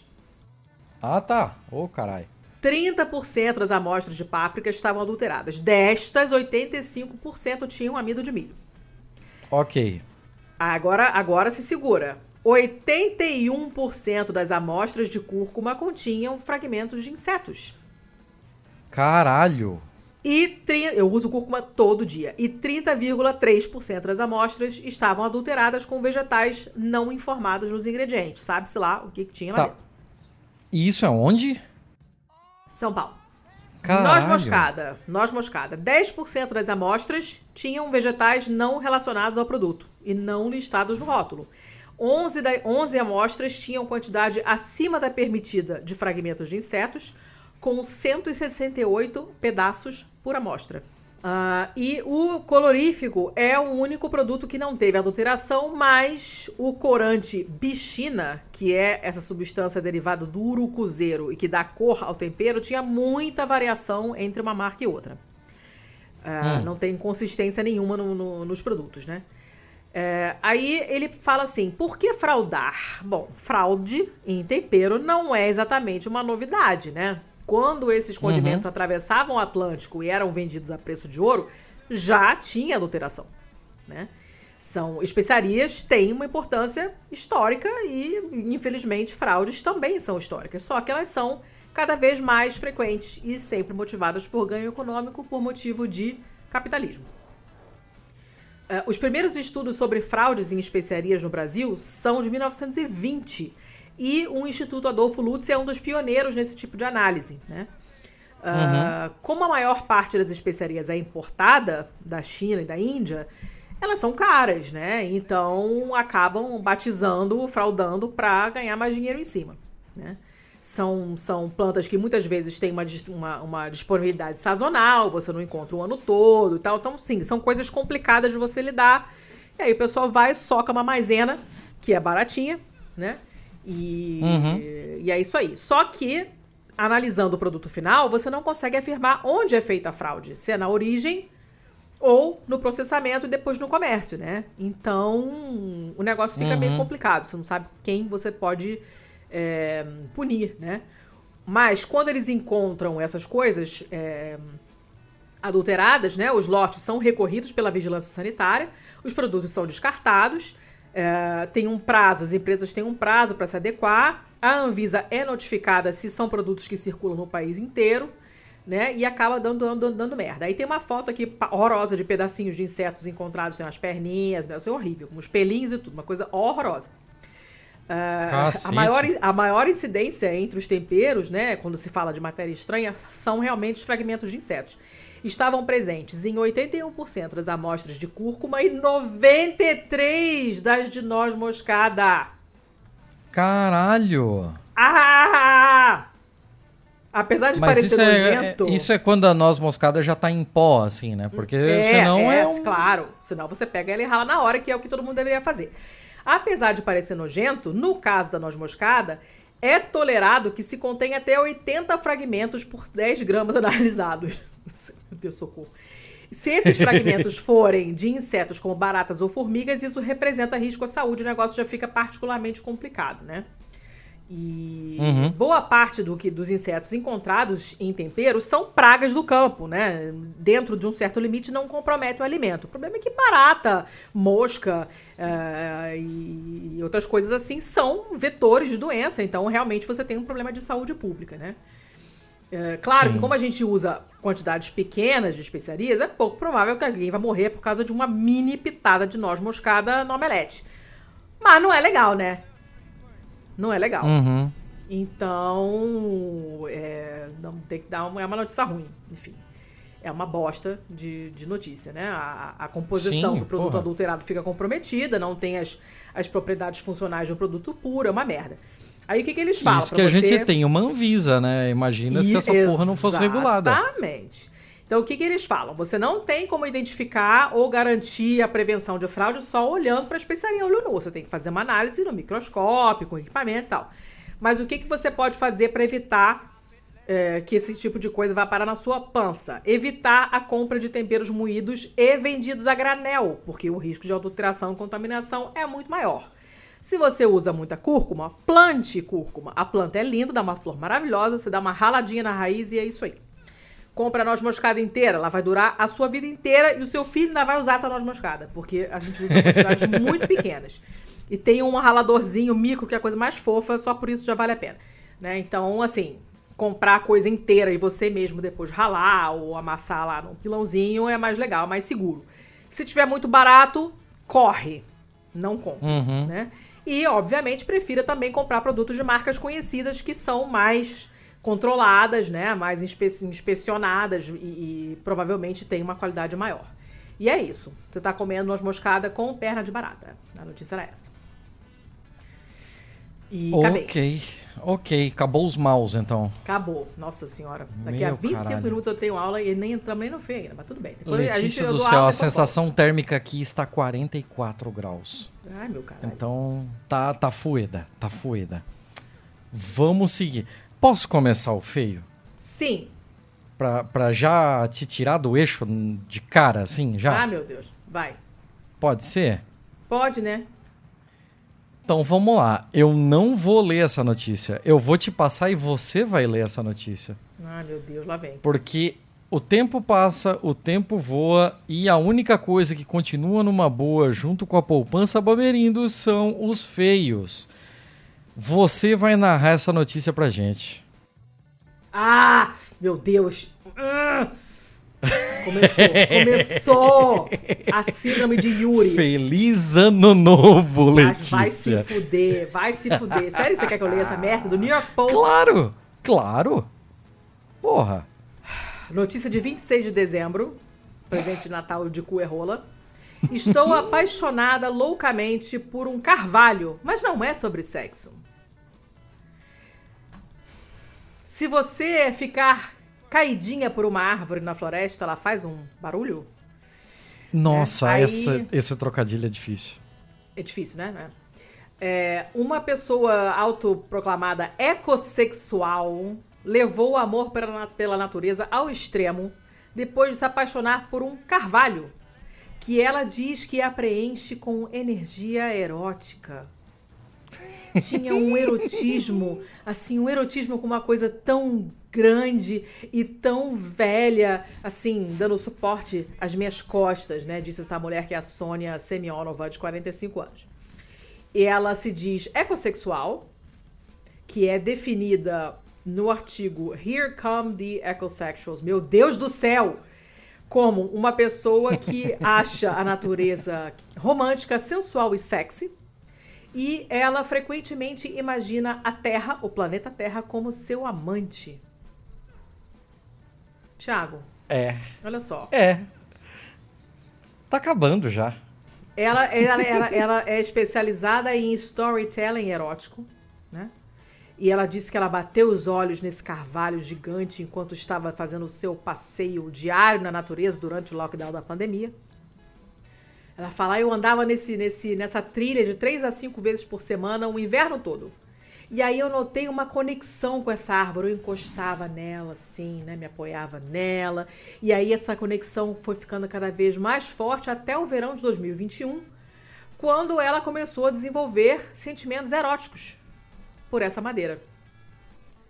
E aqui tem um trocadilho intraduzível, eu sinto muito. Vocês vão é, Mighty Hardwoods não é, dá, né? Não tem como, né? Não tem.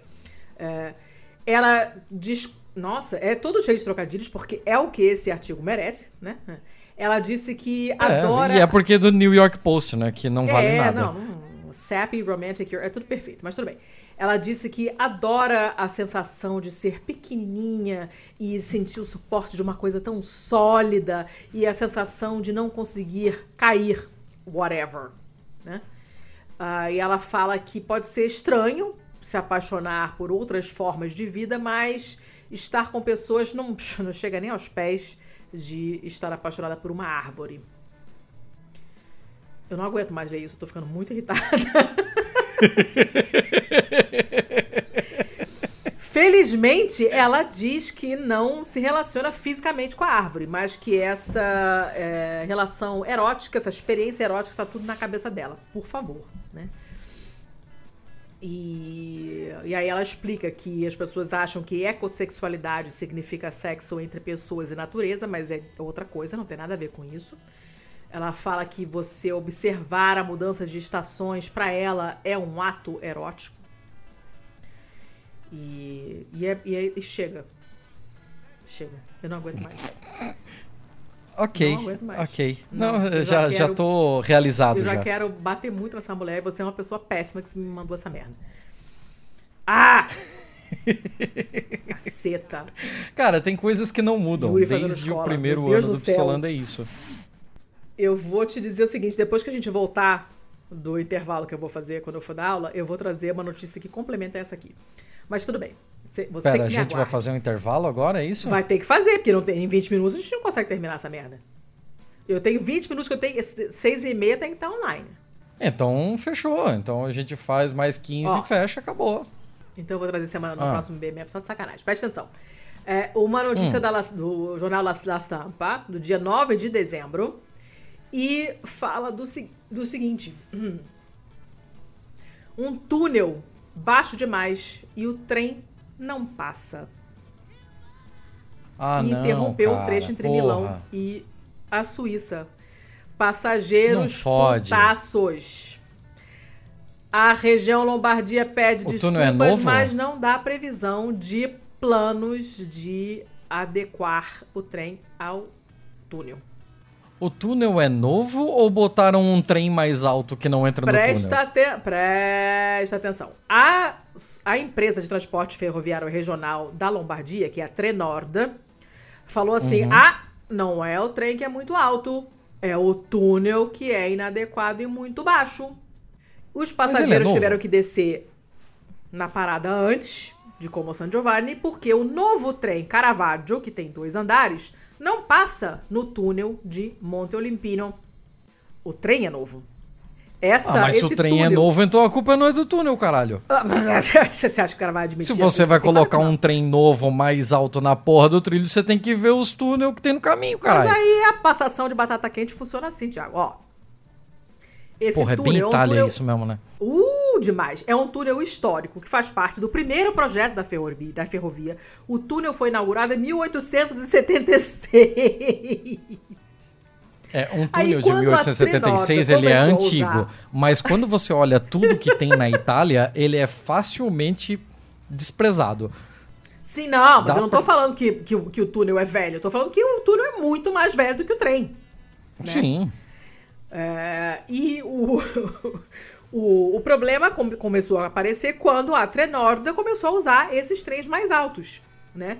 Não foi dada nenhuma explicação para os passageiros que estavam a bordo do trem. é, chegou um aviso pelo aplicativo do trem dizendo que oito trens da linha S11 não passariam por Chiasso, partindo da estação de Como, por causa de um problema. Mas não disseram qual era o problema. Né? Como é que é trem E- italiano? Treno. Ok. E como é que é trenó? Não sei. Essa é uma palavra que eu acho que eu nunca pronunciei na minha vida. Apesar das desculpas da região Lombardia, os passageiros foram forçados a pegar trens velhos para poder chegar na Suíça, né? E aí, a, depois, a empresa Trenorda deu a explicação: não, não- o trem Caravaggio novo é grande demais para passar no túnel que liga como a Chiasso. É um trem moderníssimo, comprado pela região Lombardia para fazer um serviço regional, e ele foi concebido para as linhas suburbanas que conectam as províncias da Lombardia à área metropolitana de, de Milão. De Milão. Você tem uma linha chamada S11, como Milão-Ró, que é uma dessas linhas é, do subúrbio para a área metropolitana, né? E precisa de trens com muita capacidade de passageiros, porque é, são, são, são linhas que os commuters usam muito, né? O pessoal usa para trabalhar, para estudar, né? Então tem muito movimento. Os trens ter que tem que ter muita capacidade de carregar passageiros, só que eles compraram um bagulho enorme que não passa no fucking túnel, né? Então eles caralho, falaram hein? assim, ó, como nós. Olha, o- olha o raciocínio. Como nós precisamos de trens com muita capacidade de passageiros e, portanto, grandes, o problema não é o trem, o problema é o túnel de Chiasso, que não é adequado às exigências da grande demanda de mobilidade ferroviária dos territórios lombardos. não é sensacional? É sensacional. Soca trem em tudo, só que assim, né? Não Tem precisa caber, né? socar a ponto de arrombar o túnel, né? Tem que caber, né? Ai, maravilhoso. Maravilhoso.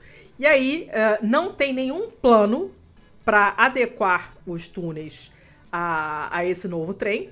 Só em 2025 é que está previsto no contrato eh, uma obra de adequamento eh, nesse trecho como o Chiasso. Então, esse Caralho. ano ainda não o Caravaggio ainda não vai passar no buraco. É mole? Cara, que, que ridículo, que É, ridículo. notícia- é uma das notícias mais No- italianas que eu já li aqui. É suco de Itália, é suco de Itália. Nossa senhora, demais. Vai você. Ah, meu Deus do céu. Vamos, vamos com uma mais levinha. Fox 5, Atlanta. Nossa, começamos bem, né? 19 de outubro de 2023. Homem é preso por fingir ataque cardíaco 20 vezes em um restaurante para evitar pagar a conta. Tá que pariu. E apesar da, da notícia ser da Fox 5 de Atlanta, isso foi em Alicante, na Espanha. Ô, E mesmo sendo na Espanha, o homem que fez isso é um homem de 50 anos da Lituânia. meu Deus, gente, que ONU. Então, um lituano de 50 anos foi recentemente preso na Espanha depois de alegadamente fingir ataques cardíacos em vários restaurantes de modo a sair sem pagar a conta, de acordo com várias, é, vários reportes de notícias local. É, o homem que foi identificado somente como Aidas, é, mas é, tem, tem sido conhecido lo- localmente como o Gastrorreta. Ah, gente. Gastrorreta é muito bom. Ele tentou fingir pelo menos 20 vezes no último ano em diferentes restaurantes de Alicante, de acordo com o jornal espanhol El País e a espanhola agência eh, espanhola de notícias AF, né? EFE. Mais recentemente, o homem tinha pedido é, uma paella de frutos do mar e dois uísques no El Buen Comer, uma- um restaurante taperia em setembro e a conta tinha ficado em 34 euros e 85. O homem, na tentativa de sair sem pagar a conta, é, o homem tentou sair sem pagar a conta, mas quando um funcionário do restaurante o parou e ordenou que ele fosse até o caixa para primeiro resolver a conta antes de sair, ele simplesmente deitou no chão e fingiu, fingiu um infarto. Ele ficou visivelmente é, preocupado e disse que estava indo pegar o, o dinheiro no seu quarto de hotel. Hum. Foi quando o Steph recusou que ele saísse sem pagar que o homem dramaticamente jogou-se no chão e fingiu seu ataque cardíaco, de acordo Mas, com gente, o Outlet Notícias. Você é mais velho que andar sem, pra trás, hein? É, sem se dar por, por enganado, o, o Steph chamou a polícia ao invés de uma ambulância. Falaram para ele que ia chamar uma ambulância, chegou a viatura da polícia, o cara maluco deitado lá, bem de boas. O homem foi reconhecido pelas autoridades locais e o pessoal dos restaurantes falou que ele não fala espanhol muito bem e que isso já inclusive era uma das características que tornava ele meio que manjado pelo pessoal dos restaurantes da região. A imagem Gente. do homem foi é, compartilhada em grupos de restaurantes para que uh, nas próximas tentativas dele ele fosse novamente impedido, né? O, a polícia de Alicante não respondeu a solicitações para que comentasse o caso e tal, mas um porta-voz disse para Insider que o homem é, é, que ele já tinha que eles já tinham conhecimento de que ele havia feito isso várias vezes e que inclusive ele já foi acusado formalmente de ter feito isso várias vezes, né? Ele é um repeat offender. É, ele foi preso várias foi preso várias vezes na cidade de Alicante e o modus operandi dele é sempre o mesmo. Porra, aí você pediu para ser preso, né, cara? Você não deu uma variadinha é, nem para ir num restaurante de outra cidade, sei é. lá, né? Vacilão, vacilão. Uh, basicamente é isso. Notícia levinha, né? Notícia acelera mais aí, tranquila. Aí. Já foi. É. Tem um livro do Palahniuk que é sobre isso, que é sobre o cara que, que, que finge que tá engasgando no, no, Se chama Choke, se não me engano, o livro, e é bem legal. Tá, eu vou. Eu ia falar mais uma aqui, mas eu vou mudar a ordem porque a outra não vai dar tempo. E essa aqui tem a ver com o ano novo. É uma, é, é, os meus feios hoje são todos italianos. Esse aqui é da República. La República, agora dia 2 de janeiro. E é super interessante. A notícia, na verdade, é, é, aconteceu na Croácia e fala de duas irmãs gêmeas. Que uma, nas, uma nasceu, das quais, né? Uma nasceu à meia-noite e a outra imediatamente depois da meia-noite. Ou seja, mesmo elas sendo gêmeas, os documentos delas vão ter datas de nascimento diferentes. Uma em 2023 e outra em 2024. Que é muito maneiro. É, é muito estranho, muito insólito, né? E, e mais super interessante. É, a mãe, a, a, primeira menina nasceu é, às 23h59 e a segunda um minuto depois, mas já tendo passado tempo suficiente para que ela fosse registrada como no 1 de janeiro de 2024. Uh, tá todo mundo bem, são as primeiras filhas desse casal, a mãe e as meninas estão bem, né? Então, assim, é, já aconteceu, eles falaram assim, já aconteceu antes, obviamente, né? De termos gêmeos uh, que nasceram um antes e outro depois da meia-noite, meia e, portanto, em dias diferentes, mas nesse caso estamos falando de anos diferentes, né? Então fica uma coisa realmente bem insólita, né? E vai ser engraçado a festa de, a festa de, de aniversário vai ser engraçada, né? Uma no, no ano velho, outra no ano novo. E, enfim, uma coisa insólita, era só isso mesmo, notícia bem bobinha, mas interessante e tem tudo a ver com o ano novo. Eu sempre fico triste de pensar que toda virada de ano tem um estagiário corno que é obrigado Coitado, que a ficar numa maternidade para fazer o tipo de matéria do primeiro bebê do ano. Sim. Sim. Cara, que serviço de corno, cara. É serviço todo ano a mesma merda, cara. É, mas nesse caso eu achei legal, porque é insólito mesmo. Você ter uma irmã Não, É, esse um caso tem um diferencialzinho aí. É, é particularmente interessante, achei legal. É, e é isso. Dá tempo de mais uma, não? Dá tempo de mais uma se você voar. Tá, se eu voar. Então vamos lá, vamos voar. Matéria do The Messenger de 22 de setembro de 2023. Essa é bem interessante. Médicos utilizam cocô de macaco de um zoológico local para impedir amputações por diabetes. Ô, oh, rapá! É quase. É, é, se não fosse o cocô de macaco, que torna ela uma feia, ela é quase uma boa. Vai dizer. Mas aí envolver é o cocô de macaco, eu jogo boa, pro feio, né? Pô. Então, o cocô animal coletado de espécies ameaçadas de extinção no zoológico pode ajudar os diabéticos a manter os pés, de acordo com uma equipe de cientistas britânicos. Uma equipe da Universidade de Sheffield, norte da Inglaterra, descobriu que muitos animais exóticos têm bacteriófagos em seus excrementos que Aí, podem ó. matar bactérias, interrompendo as infecções perigosas que podem atingir as pessoas com diabetes com mais força. As úlceras do pé diabético são feridas abertas que emergem geralmente no fundo do pé da pessoa, da sola do pé, né? E elas geralmente ocorrem como resultado de fricção ou pressão do pé, combinado com danos no nervo diabético, levando uma pessoa a perder parcialmente a sensibilidade dos pés. Como resultado, hum. alguém pode não estar ciente de que tem uma ferida aberta que se que se formou, né? E ela não sente que tem uma ferida aberta. E as bactérias nocivas entram nessa ferida e ela pode causar uma infecção potencialmente mortal que geralmente leva à amputação. É, já falamos de pé diabético aqui. Em muitos desses casos, uma pessoa precisará ter o seu pé amputado para impedir que a doença se espalhe. No entanto, os pesquisadores britânicos encontraram uma solução estranha para evitar a amputação. Apesar do cheiro, não resolveram ah. esse problema aqui verifica-se que a matéria fecal de espécies ameaçadas de extinção pode ser a chave para matar bactérias infecciosas que são resistentes aos antibióticos. Olha, disse o Graham Stafford, que liderou a pesquisa da universidade sobre cocô animal. Até agora conseguimos encontrar vírus antibacterianos em, em babuínos da Guiné, girafas, lêmures porcos visacan, que eu não sei que diabo de bicho é esse.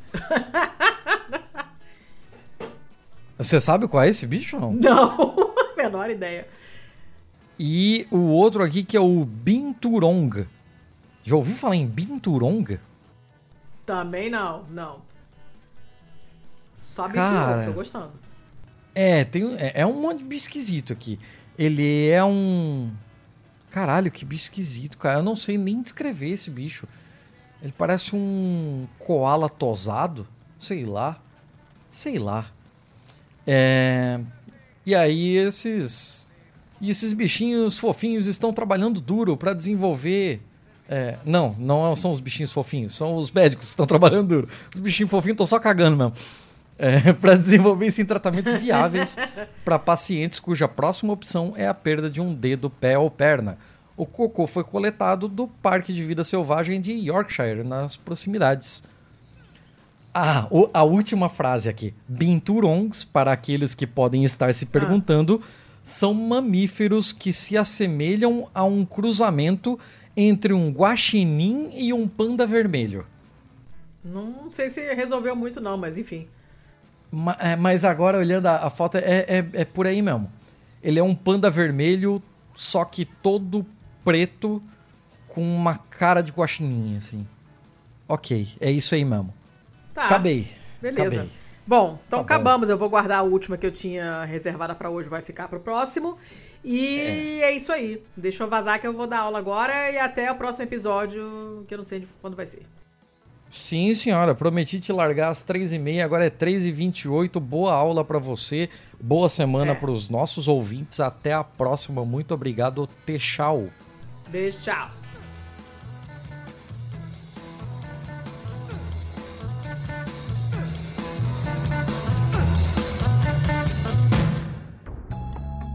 Este podcast foi editado por estopimpodcasts.com.br. Miss Peaches, Etta James, and something uh, got a hold of me. Go on. Oh, sometimes I get a good feeling, yeah.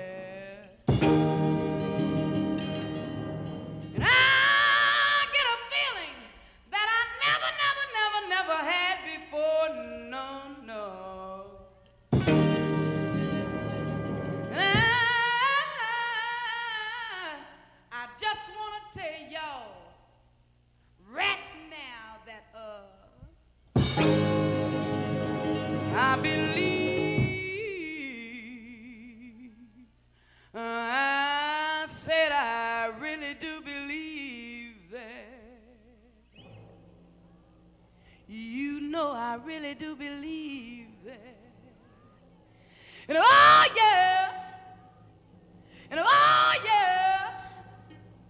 And oh, and oh, and oh, yeah, now. And oh.